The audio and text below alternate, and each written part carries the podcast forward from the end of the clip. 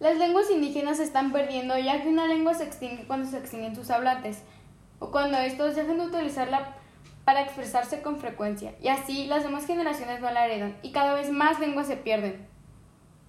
¿Alguna vez te preguntaste cuántas lenguas han desaparecido? ¿Por qué desaparecen? ¿Qué puedo hacer yo y qué puedes hacer tú para que no desaparezcan? Pues en un momento te contamos las respuestas a tus preguntas.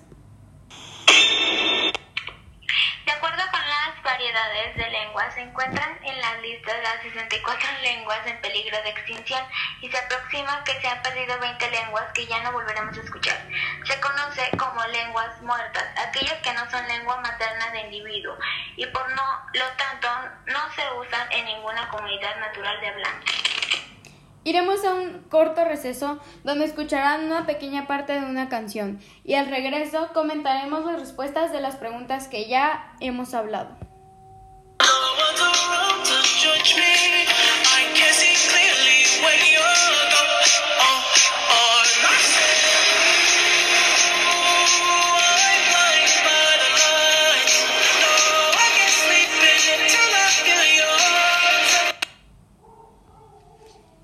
Regresamos.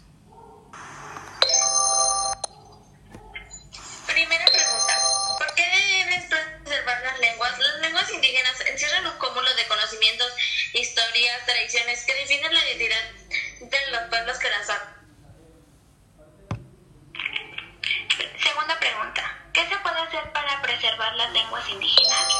La Asamblea General de la ONU afirmó que la profesión de las lenguas indígenas implica preservar y promover la cultura de respeto al medio ambiente de los pueblos que los hablan. Algunos pueblos también pierden su lengua gracias a que tienen que emigrar para buscar mejores oportunidades en otros lugares.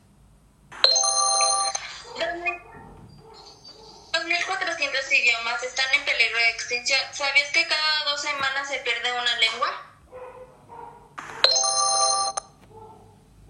Lo mejor que podemos hacer para evitar la desaparición de una lengua es crear las condiciones própicas para que sus hablantes la sigan usando y las enseñen a sus hijos.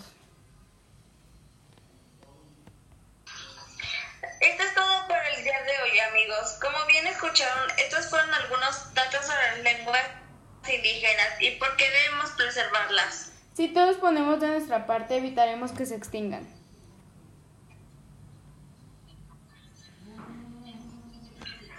Adiós.